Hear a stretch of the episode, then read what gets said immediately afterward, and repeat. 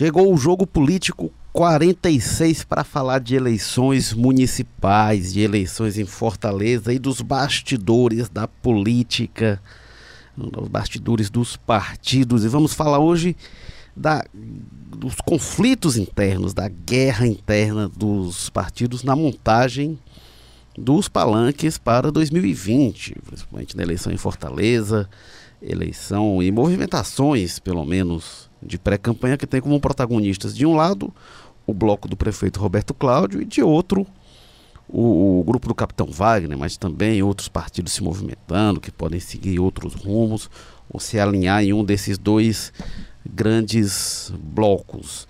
Então, como é que vai ficar esse desenho do, do, dos partidos, das forças secundárias principalmente, né? Porque a gente tem os principais partidos de cada bloco, mas essas forças secundárias elas compõem um, um grande é, é, é argamassa, a grande argamassa que em torno dos quais os partidos se organizam. Então vamos falar hoje sobre quem está vencendo essa, essas prévias, dessa guerra prévia das eleições 2020. E hoje no jogo político, jogo político um pouco desfalcado, estamos aqui com o Walter George, editor de política, colunista do Povo, é, Walter, o jogo político hoje com menos quórum, mas não com menos qualidade, né? É. Na verdade, eu estou aqui cumprindo, como sempre, meu papel complementar, né? A qualidade está é garantida isso? pela sua presença, sem dúvida. Bom, temos aqui o Walter George, eu sou Érico Firme, vamos tocar Agora, aqui talvez jogo... a gente poupe hoje o ouvinte da pessoa que dê menos tempo, né? Pelo pois menos é, isso, ver.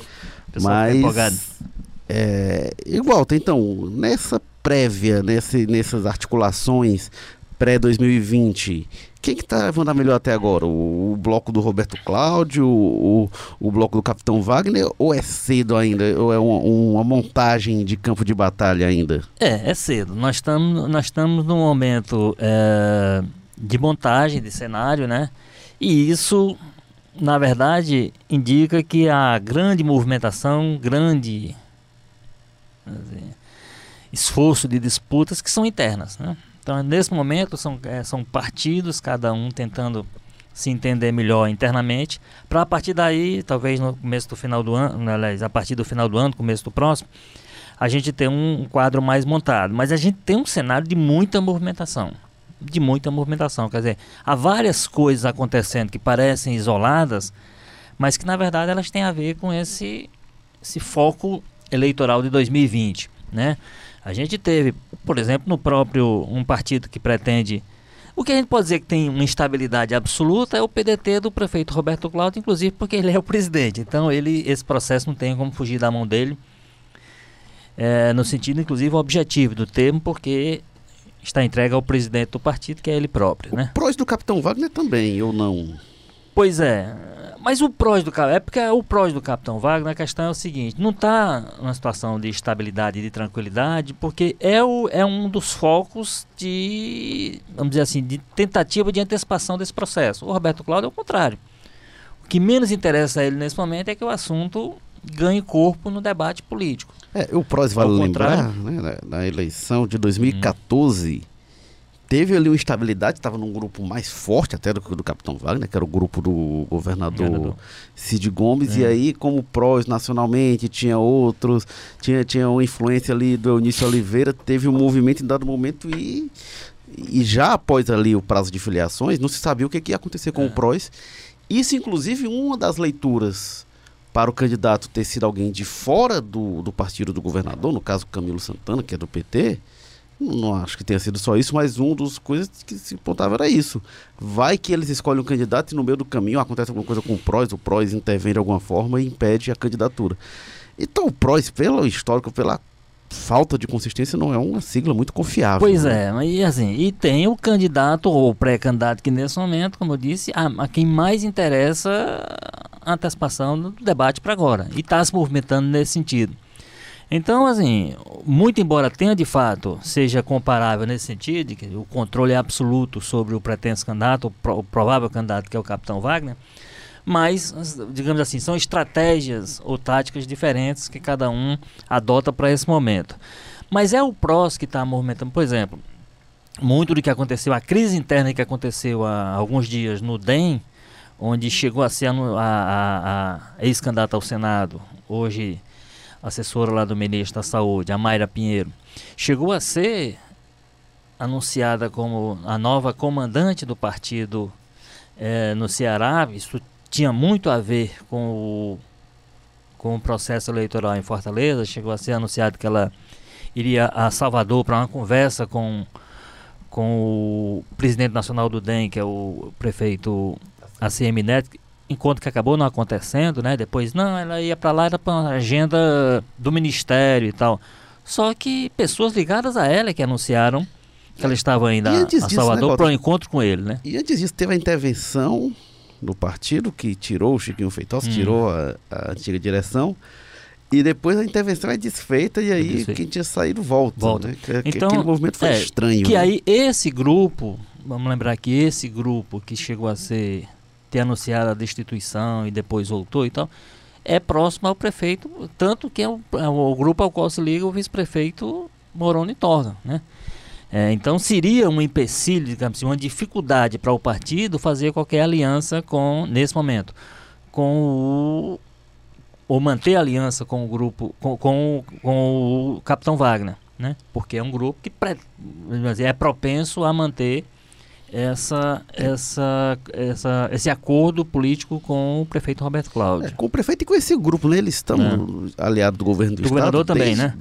2007 é, eles entraram na aliança. É, mais do que isso é de tem todo cargos, é. então o Moroni que é uma figura influente no, no, no DEM, né? Desde o antigo PFL, ele é, um, ele é uma mas é, mas, mas para esse processo agora passa a ser uma incógnita, né? Passa, passa a ser uma dúvida assim, porque ele digamos que ele, ele, ele.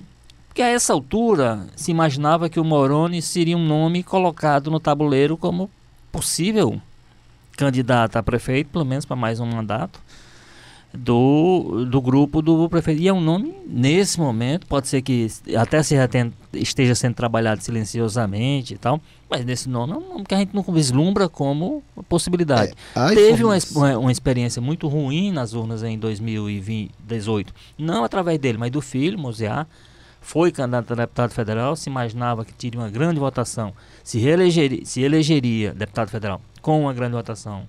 Não aconteceu isso, quer dizer, que ele foi um um baque, digamos assim, para a força política. Agora que, que era um preparativo de sucessão até. Né? Isso. E aí eu acho que isso o Moroni usaria isso como um termômetro ou usou como um termo, ou se usou um, como um termômetro para saber que peso é que ele teria para 2020. Se o peso que ele tinha é aquele que ele demonstrou com um apoio à candidatura do filho, demonstrou-se, que voltou a ser inclusive da equipe do Roberto Cláudio, né? Mostrou-se, eu diria que insuficiente para ele se tornar uma peça estratégica para essa para essa discussão. Mas enfim, todo esse movimento do DEM, essa movimentação, ela tem a ver com isso que a gente está falando, na movimentação que olha para para 2020. Da mesma forma que o Capitão Wagner, por isso que eu disse que ele é dos atores, né, dos jogadores aí é, previsíveis ou previstos para o ano que vem, é quem está se movimentando mais. E movimentando mais o cenário, nós tivemos o que ele fez com relação ao PSC. Igualmente, um partido do grupo do aliado do Roberto Cláudio, aliado do governo do Estado, então, até então presidente pela ex-secretária Nicole Barbosa, e que ele conseguiu, conversando hoje com a principal liderança do partido, que é a principal liderança porque tem o principal cargo, que é o governador do Rio, Wilson Witzel, né? É, conseguiu tomar o partido, conseguiu trazer para ele, portanto, colocar numa perspectiva de aliança que ele está tentando construir, uma aliança forte para o ano que vem, chegar com a candidatura encorpada, né? Então, assim, o capitão Wagner, nesse momento, é, assim, é o agitador do processo, porque ele tem interesse em precipitar. E você tem nessa outra ponta isso, né? O, o prefeito Roberto Cláudio, é, mais recentemente, inclusive, foi questionado sobre o assunto, ele disse, olha, eu não, não falo. Ele, ele, fez aquele movimento com o Samuel Dias há, há, alguns dias atrás, né, 15 dias atrás, uma coisa desse tipo, que pareceu que ele estava entrando no jogo e, e antecipando o processo, e aí, por alguma razão estratégica que seja, ele deu uma, uma recuada nessa, nessa intenção, se havia. Mas o certo é que parecia claro que ele estava apresentando Samuel Dias como o nome de sua, pelo menos de sua simpatia pessoal. E desde então, de fato, a coisa não não avançou como se, se imaginava que aconteceria. E a gente tem esse um, um, um, outro partido que está agitado, e aí esse é uma, uma dúvida entre essas duas, entre o, né, a, a, composição que o capitão Wagner tenta construir e o que o prefeito Roberto Cláudio tentará manter para o ano que vem, que é a questão do PT, né? Que aí já é um, um processo diferente, já é um partido mais orgânico, partido historicamente marcado por disputas e que é um cenário que está apontado de novo para a eleição que está marcada agora para os próximos meses. É, e aí que não vai estar tá nem de um lado nem de outro, né? O PT, pelo que tudo indica, embora tenha o Camilo ali, que pode fazer alguma pressão para o lado do Roberto Cláudio, o PT deve ser um ponto é, de, uma alternativa a esses dois polos principais, como já foi em 2016, não teve um grande desempenho da, da ex-prefeita Luiziane Lins, que pode ser candidata de novo, mas foi, teve, teve ali sua relevância em 2016, deve ser. Esse o papel vai tentar se colocar de novo, né? De, de ser o, uma terceira via à esquerda do, dos dois blocos. Pois é, e aí nesse sentido vai ser fundamental a gente acompanhar como é que vai ser esse processo interno eleitoral, o PED, como eles chamam, é, como é que vai ser e qual vai ser o resultado dele, né? Porque, como você disse, é um partido que tende a isso, mas ao mesmo tempo, dentro da disputa interna que ele trava, uma das correntes, possivelmente, seria uma corrente pela manutenção dessa aliança com o prefeito Roberto Cláudio, consolidando a situação do, do governador Camilo Santana, atendendo muito mais ao que é a expectativa dele, e aí significaria uma tendência a não ter essa candidatura alternativa que essa terceira terceiro polo que você remete, né? Porque é claramente o, o, a tendência do grupo que é tá ali composto pelo deputado Acrisio Sena, pelo deputado Zé Ayrton, que se juntaram ali no, em torno de uma candidatura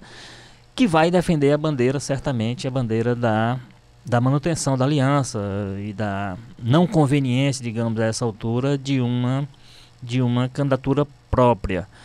É, o componente novo que você tem aí no PT é uma aliança que junta a deputada, a deputada federal Luiziane Lins e o deputado José Guimarães, que esse tenderia a fortalecer essa né?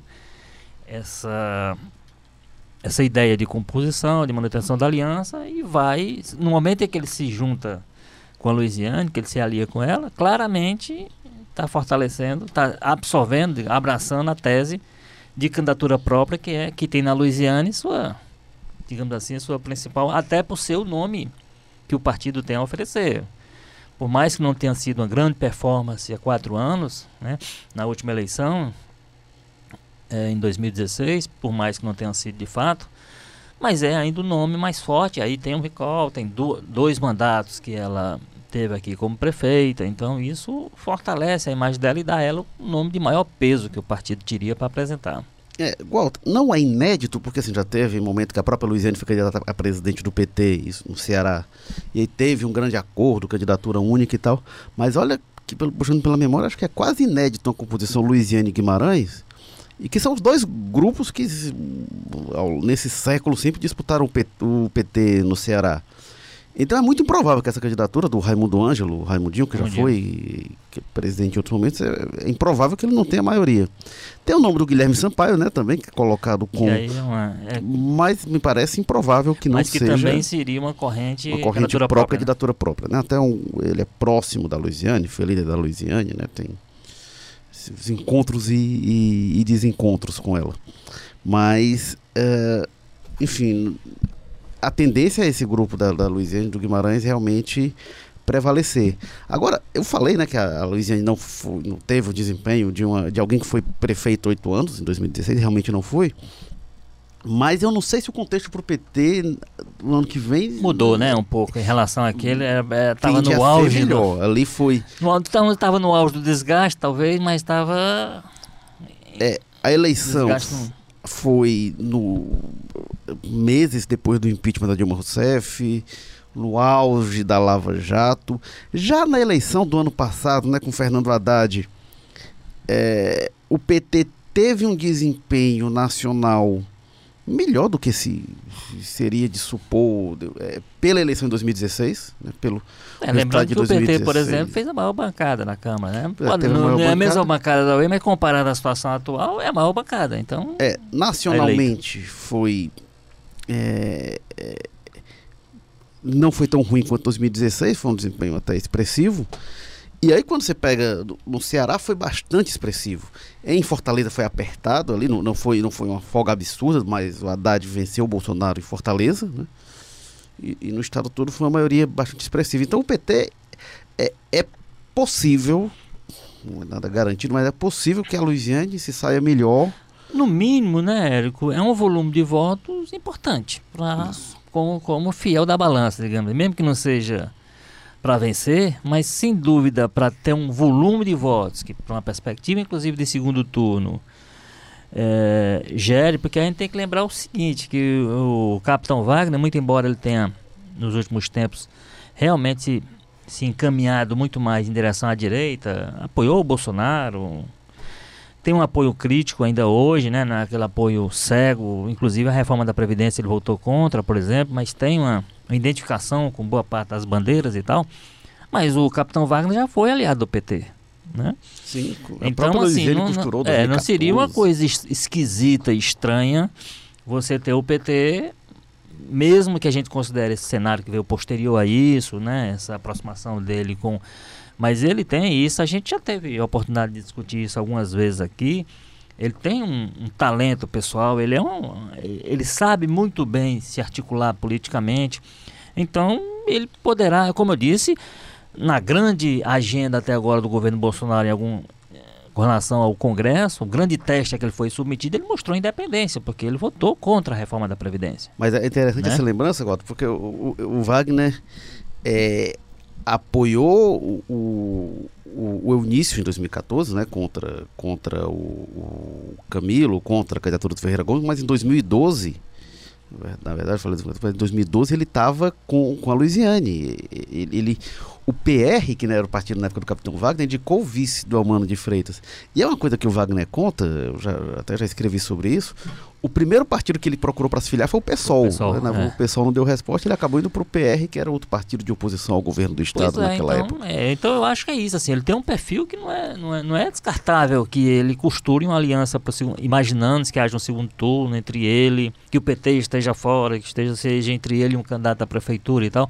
É, Porque evidentemente a gente está conjecturando né? Aqui é, né? Em 2016, o partido, o, o PT não, não, tomou nenhum dos lados, né? Liberou, e aí cada, cada um foi para um lado, alguns não apoiaram ninguém, a Luiziane acho que não apoiou ninguém. É, mas eu, eu acho improvável hoje. O Wagner ter o apoio do PT, eu acho que seria, hoje, até por essa questão do governo Bolsonaro, eu acho mais improvável. Mais, mais do que era em 2016, por exemplo. Mas talvez que a gente tinha em 2016, cenário do prefeito, candidato à reeleição, Roberto Cláudio, contra o capitão Wagner. Nada indica, a não ser que tenha uma surpresa, tipo Cid Gomes, nada indica que o candidato do Roberto Cláudio terá a mesma força política pessoal. Então, talvez nesse eventual segundo turno da base governista contra o capitão Wagner, talvez a, o, a candidatura do PDT precise mais do apoio do PT no segundo turno do que precisou há quatro anos. É, nesse, nesse caso do, do, do PT, quer dizer, essa, essa questão do, da, da possibilidade. Sem dúvida que o cenário é diferente no sentido de dificultar uma, uma, uma, um apoio a uma candidatura hoje, no cenário de hoje, por toda, toda essa situação nacional e tal, etc. Um, um apoio à candidatura do capitão Wagner. Agora, a gente, o que a gente, acho que o que pesa mais aí nisso tudo, eu acho que para uma expectativa de segundo turno, eu entendo que a, o peso do governador Camilo Santana será maior. Né? Acho que para o segundo turno, talvez ele até, como, tem, como fez de outras vezes, ele se ausente um pouco de manifestar seu, tentar impor seu posicionamento, essa coisa toda. Muito embora parte dessa discussão que há agora tenha a ver com isso, né? Eu acho que a articulação em torno de um nome pelo deputado Acrisio Sena tem muito a ver com o que seria o, o interesse maior do Camilo, que é de fortalecer e reforçar e renovar a aliança com o PDT e o prefeito é, Roberto Cláudio. Eu acho que entre o primeiro e o segundo turno, aí ele agiria com mais, com mais força. Para, aí sim, usar tudo isso. Olha, nós temos aqui um candidato que é de, um, é de uma aliança, inclusive, nacional, e nós temos uma pessoa que está vinculada de alguma forma, mesmo com toda a independência que apresenta, mas está vinculada a um governo que nós combatemos. Eu acho que aí nesse modelo, e aí torna mais difícil, eu concordo, é, torna mais difícil um, o PT apoiar uma candidatura Wagner no segundo turno aqui em Fortaleza, né? Mas aí vale lembrar o que houve também em 2016, que o, o Camilo deu toda a demonstração de que queria apoiar o Roberto Cláudio. O PT fez que não ouviu, fez que não viu, lançou candidatura. O Camilo não se mexeu ao longo do primeiro turno, nem contra nem a favor de ninguém. E aí começa o, o, o, segundo turno, define que o PT está fora, ele cai em campanha. É, exatamente. Eu, eu, acho Cláudio, que a tendência né? seria repetir isso aí. Com, com um aspecto que eu acho, eu entendo o Camilo hoje muito mais forte do que ele era naquela época, muito ah. mais independente, mais livre da sombra do, do Cid Gomes. Eu acho que naquele, naquele momento foi muito mais dificultoso para ele, digamos assim, encaminhar suas suas é, é, suas ideias, seus posicionamentos naquele momento do que seria hoje. Eu, eu, acho que ele hoje mais fortalecido, inclusive internamente, inclusive como petista, né? Embora essa sombra de que ele a qualquer momento deixe o partido, possa deixar, né, tudo isso, mas ele hoje eu acho mais petista do que ele era é, naquela época. E isso, evidentemente, dará mais força ao posicionamento dele, como você lembrou. E a, a, a tendência seria que ele entrasse com muito mais força do que ele entrou naquela época para definir o posicionamento do partido em direção. Então, eu acho que o, o, o, cenário hoje é muito mais favorável a essa, essa aliança, inclusive porque o Capitão Wagner é outro em relação àquela época, né? Tem muito mais vínculo ao que nesse momento representa o anti-PT. É, e é, e é um opositor do Camilo também muito ferrenho, né? Seria estranho para ele essa aliança com seu opositor mais duro, mais direto.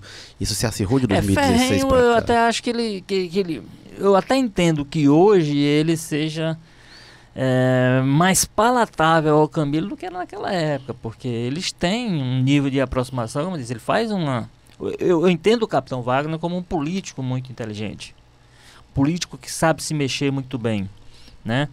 Evidentemente, às vezes a, a esperteza em, em, em, demasia prejudica.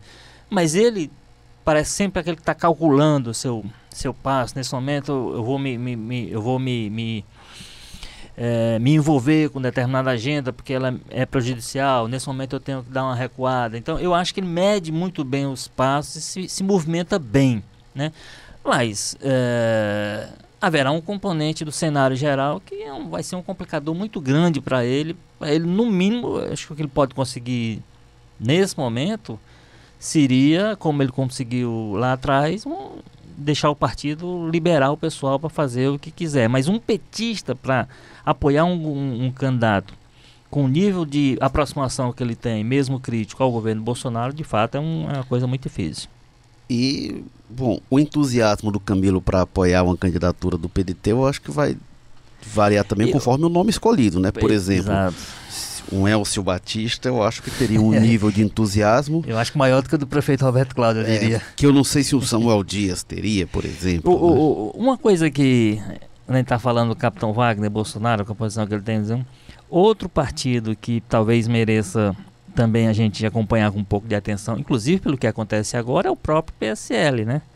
Que aí pode ser um dificultador na, na estratégia do, aí do capitão Wagner, né? Você ter essa altura uma candidatura do PSL e o partido está trabalhando nessa perspectiva, né? E em função disso está inclusive brigando, né? Nós, tem, nós tivemos a destituição também da, da municipal do, do PSL, ela foi destituída pelo deputado Heitor Freire, com muito barulho, com denúncias, com confusão, com fogo amigo, com fogo inimigo, com todo tipo de, de desdobramento que negativo, inclusive, que isso dê. E isso também é um componente do processo eleitoral de 2020. Briga-se fundamentalmente pela pelo direito de indicar uma candidatura. Aí tem aquele outro componente que a gente fala de vez em quando aqui dele, que é o componente é, do, do peso que o Bolsonaro poderá ter na eleição. Há algumas indicações de que ele gostaria de ter uma influência grande, mas ele precisará governar até lá. Ele precisará encaminhar um governo que permita a ele. Ah, mas né? isso aí, Walter. Pois é. O Bolsonaro já deu pitaco na eleição dos Estados Unidos. Pois é. Já deu pitaco Na na, eleição da Argentina, nas eleições do Brasil. Ele vai. Aí é que ele vai entrar pesado. Eu não sei como ele vai entrar nos estados do Nordeste. Eu não sei como é que ele vai entrar, qual vai ser o nível de disposição, Então, qual o ânimo dele. O, o que dá para imaginar é que o, o ânimo e a intenção seja de se mostrar forte, né? Talvez isso gere, a situação que ele enfrenta hoje no Nordeste gere até um interesse extra nele de ter candidaturas fortes, Faz todo de sentido. poder influir, etc e tal. A gente já viu muito isso, né? Por chegar a mapear onde é que o adversário é forte, como é que a gente vai Isso, entrar aqui, como é que vai isso. fragilizar. Eu não sei se vai ter disposição e energia para montar uma estratégia bem pensada para isso, porque e essa estratégia precisa ir além da coisa de redes sociais. Ah, vamos aqui postar no Twitter, postar isso, postar aquilo. Precisa ser mais sofisticado, precisa ser mais elaborado. O Bolsonaro vai muito no discurso da, da antipolítica, e é uma coisa que eu tenho repetido sempre. O nordestino, principalmente no interior, adora política. Gosta da política, gosta da movimentação da política. Então, tem que entrar nesse jogo. A não ser que faça isso de outra forma, muito. Mas, mas não, não sei. Não sei se eles vão conseguir. É, então, é, na- nas capitais não é tanto assim? Não é tanto assim. Na capital é menos. Mas quando você vai na periferia de Fortaleza em época de campanha, o povo gosta desse negócio de eleição, gosta desse negócio de política. É, então é muito intenso. O interior muito mais disso. O interior começa a viver eleição muito antes da capital, né? Essa, essas disputas dos grupos tradicionalíssimos, que ao longo de décadas muda de partido e tal, mas tem lá o nome dos grupos muito das famílias tradicionais. Então eu não sei como é que vai ser para entrar nisso o Bolsonaro, mas é um fator importantíssimo, né? Vamos ver como é que realmente fica esse tumultuado PSL. Agora, uma coisa que é interessante a gente pensar, quando a gente vê PSC, PSL, qual é o peso disso na eleição municipal? Para que que. é- é- é- que estrutura é essa que esses partidos querem montar? Que arco de aliança é esse? Com esses partidos é- é mais do que tempo de televisão, é tempo de televisão, que aí o PSL tem muito peso, o PSC também não é desprezível, o DEM tem mais ainda. Mas o que, que isso significa numa eleição como essa? Porque o Roberto Cláudio, a base do Roberto Cláudio, isso tem sido a trajetória dos Ferreira Gomes, mas isso desde o Juraci era assim, com a Luiziane foi assim, chega com a maior aliança. E aí o Capitão Wagner, ele será que ele consegue fazer frente minimamente ou, ou ter algo que pelo menos não fique uma disparidade absurda? É, o, o Bolsonaro desmistificou, desmistificou muito isso, né? Porque ele não fez aliança nenhum, né? Não tinha tempo na TV, não tinha não tinha uma grande articulação, umas grandes alianças estaduais, não tinha nada disso e ganhou a eleição. É, evidentemente, a gente costuma dizer isso, uma eleição municipal é diferente de uma eleição nacional e isso precisa ser considerado. É, no passo municipal É. tem gente apostando nisso. Pois é, agora, eu, agora mais do que isso, Érico, o que eu acho que a gente, de vez em quando, a gente não se apercebe quando é, quando é devido importância, que a gente vai ter um processo eleitoral em 2020, no geral, independente da diferença até cultural que você tem entre eleição nacional e a municipal, a gente vai ter um processo eleitoral muito diferente. E, por exemplo, a o fim das alianças é, proporcionais, isso vai, isso vai fazer uma diferença e, inclusive, vai impulsionar, vai quase que obrigar algumas candidaturas majoritárias. Assim, aquelas alianças de 20 e poucos partidos, eu não sei se a gente vai ter, mas aqueles palanques tão grandes Pois não, porque é. os partidos. Essa montagem era interessante, né? Porque o que, que, que era feito? Os partidos entravam na aliança e aí o Cid Gomes desenvolveu isso muito bem de montar Definir as as- composições assim, não, montar várias pequenas É. do cálculo de os que têm mais votos, os É, que têm menos votos. Fazer, pra- fazer um cálculo matemático eleitoral. Isso acabou. Precisa, pois é. Isso, isso pela lei atual, sei que ainda tem um movimento para tentar mudar É. isso, né? Mas a se manter cada partido por si nas eleições municipais e aí isso pode pulverizar muito um cenário como a gente nunca viu em O que eleição significa municipal. dizer que muito partido vai tensionar para ter seus palanques próprios, inclusive a prefeitura, né? E eu particularmente, Walter, eu acho que é muito bom esse fim das Eu eleições também proporcionais, acho. que é muito bom. Eu acho então, Eu acho que muito desses partidos que vinham sobrevivendo de negociação de apoio, sei lá que preço, em eleição municipal, esses partidos, no médio prazo, a tendência é esses partidos acabarem? Eu torço muito para que essa regra, como você disse, tenha uma ameaça no ar. Eu torço muito para que ela não caia, porque eu acho, e eu acho inclusive que ela precisa ser testada para a gente entender se tem essa importância que a gente dá. Eu, pelo menos, em perspectiva, na mesma linha que você, eu considero que isso vai ser um ganho para o processo eleitoral. Agora, vai ter que determinar essas mudanças de postura. A gente tem, por exemplo, nesse campo mais, digamos assim, conservador, de direita, ou que valha, a gente tem projetado a candidatura, por exemplo, da doutora Silvana, que tem dito pelo PR que vai ser candidata, que não sei o que e tal. Que eu acho que tem a ver um pouco com isso. É um, um movimento ali de um grupo de vereadores do partido que quer um palanque, etc e tal. Agora, tudo isso vai determinando o seguinte, isso vai entrando num campo que vai prejudicar alguém, vai tirar voto de alguém, né? Que aí eu também acho que seja uma coisa salutar. Eu nunca entendi porque os partidos tinham que. Por exemplo, há uma crise até hoje não sanada entre PT e PDT da eleição do ano passado, porque o, o, o, o PDT, o Ciro, até hoje não se conforma, porque acha que o o, o, o PT, o PT atuou, para não sei o que e tal. O PSB principalmente. Pois né? é, eu acho o seguinte, o, o segundo turno é exatamente para esse tipo de acomodação. Então esses grupos que ideologicamente eles estejam mais prontos, briguem lá no primeiro, aí cuidem de manter uma linha decente da briga, não passar dessa, do limite para no segundo turno se entender. Mas todo mundo que acha que tem que, alguma candidatura que diga alguma coisa, que represente algo, acho que tem mesmo que, que ir para candidatura. É. Principalmente agora que a gente não tem um dinheiro privado. O Ceará, eu acho né? que é o grande laboratório do Brasil dessas mega, dessas mega alianças. É, o Camilo foi a maior do Brasil, né? Pois é, e isso foi, foi crescendo eleição a eleição. É, eleição. Né? E isso criou um modelo desses partidos, Nanico, que ficam na garapa das grandes alianças. Isso é um negócio absolutamente nocivo que eu acho que tende a ser muito combatido. Então essa coisa, essa eu falei, essa garapa para pegar a volta e tal de, de aliança maior e vendendo uns minutinhos de tempo de televisão, isso vai acabar. Então eu, é, eu, eu, imagino que aí, aí o, o ano do, a eleição de 2020 vai ser muito importante para a gente testar isso, inclusive para ver se a gente está falando bobagem aqui, se a gente está prevendo o que não vai acontecer, ou se é fato. Eu, porque eu, mas mas eu, eu tendo a entender que esse fim das coligações proporcionais vai ser a grande é, o grande destaque do ano que vem, do destaque positivo, porque de fato, é como você disse, primeiro tem um, né, tem um, um mercado aí de apoio, de aliança e tal, que está inviabilizado pela circunstância. Depois vai obrigar um número maior de candidaturas, inclusive por um aspecto que é outro, é outro já testado no ano, no ano passado, mas que está mantido para o ano que vem, que é o fim da, do financiamento privado, então o dinheiro vai ser um financiamento público, que eu defendo contra, contra muita gente que pensa o contrário, é, e aí os partidos vão, vão brigar, sabem que vai ter uma coisa mais, um dinheiro ali disponível para os partidos que tiverem candidatura e vão brigar por isso.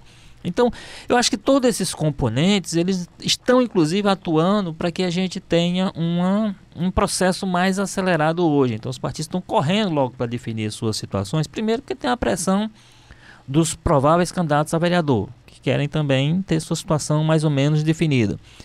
A gente vai ter um, um, número de candidatos a vereador talvez nunca antes visto na história. Por quê? Porque os partidos, como você disse, você não vai poder juntar 20 partidos para ficar dividindo ali por, por, aliança e tal. Cada um vai ter que fazer a sua chave.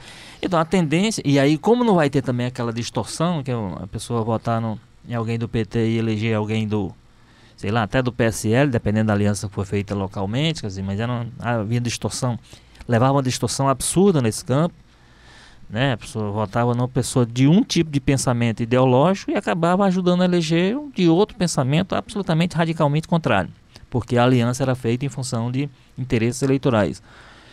Então, esse tipo de situação vai acabar, mas em compensação vai ter que obrigar os partidos a terem candidatos para fazerem o tal do, do coeficiente, que continuará sendo exigido. Toda vez que a gente acaba uma coisa na política no Brasil, eles se mexem para criar uma outra coisa, a gente fica com medo do que pode é. nascer. É. Né? Então é importante que a gente teste esse nosso otimismo, pelo menos o manifestado por mim e por você aqui com relação a isso, porque pode ser que dê tudo errado, pode ser que os partidos encontrem meios de deturpar a ideia, de que isso tem sido de fato uma tendência histórica, lamentavelmente. Agora, Gota, tá voltando no ponto do tempo de televisão, que foi a eleição do ano passado, quando você via o tempo de televisão do, do Bolsonaro, a falta de aliança, dizia, não, pelo histórico, isso aqui, essa candidatura não tá tem chance. É. E aí se mostrou diferente.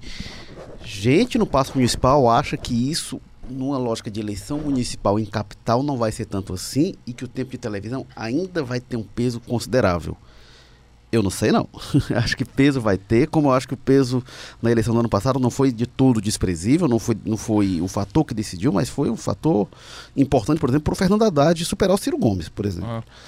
Agora, eu acho que esse peso eu, ele vai ser muito menor do que já foi em eleições é, não dá, não, não, O que não dá, você tem razão, assim, não, algum peso tem. Agora não dá é para apostar todas as fichas como se fazia nisso. Então as alianças eram feitas. Quem, quem às vezes determinava essas alianças era o publicitário. É, tinha, tinha lá o período lá, é. um mês e um pouquinho de, de horário de, de campanha política sem horário eleitoral. E o candidato chegava lá com um ponto, dois pontos é. nas pesquisas e apostava tudo que ia crescer durante... Então, é, então, mas ah. porque, como disse, as alianças já eram feitas com orientação do publicitário, Isso. porque ele pensava as peças a partir da aliança com esse ou aquele partido, porque chega essa ou aquele público, esse ou aquele público e tal. Não dá para ser você tem que dar algum peso. E isso, inclusive, criava outra distorção que era a gente ter Hoje, grande parte dos publicitários, pelo menos das, das últimas campanhas de PT e alguns do PSDB, estão presos, né? Ou estão respondendo a algum tipo de coisa. Por quê? Porque era tanto, era tanta importância que se dava a isso, que junto com essa importância dinheiro. E junto com o dinheiro, como era muito dinheiro, uma possibilidade de fazer alguns tipos de. E era parte da articulação política. De desvios. Pois é, então havia uma distorção que eu acho que nesse sentido, a distorção. A gente já, já apareceu isso em 2000 e 2018. E eu acho que o Bolsonaro foi o grande beneficiário, de fato, quer dizer, porque era uma candidatura que, como você disse, tinha todas as os componentes para fazer. Isso aqui não tem, pelo histórico da, da, da, campanha eleitoral no Brasil, não tinha como dar certo. Deu. Então, ele, o, que, o que ficou demonstrado no ano passado é que há outros caminhos por serem é, descobertos, por serem explorados, né? É, sem ser aqueles que historicamente, até porque a gente ouve, o Lava Jato trouxe isso, trouxe um desmonte à estrutura, digamos assim, a estrutura histórica da, da política e da eleição no Brasil. Então a gente tem um cenário muito aberto, a gente tem uma situação, muitos partidos se movimentando, outros quietos, outros parecendo quietos, mas se movimentando também. Mas eu, eu tem muito a ver, eu entendo, com esse cenário que a gente sabe que é regrado por coisas muito novas e algumas ainda vão ser testadas. Essa questão da, do fim da aliança proporcional vai ter vai ser um teste em 2020 eu espero que dê certo como a minha a minha expectativa faz crer. Bom, vamos encerrando por aqui o jogo político, que a gente prometeu que ia ser mais rápido, mas já estamos estourando nosso tempo padrão. Jogo político que teve na técnica Samuel Macedo, edição e produção Bruno Melgácio, publicação João Vitor Duma, o editor-chefe do jogo político é o Tadeu Braga, o editor de política aqui com a gente é o Walter George, diretor da redação Ana Nadaf e Erika Guimarães, diretor-geral de jornalismo Arlen Medina Neri. Eu sou Érico Firme, a gente volta com o Jogo Político na semana que vem. Até lá.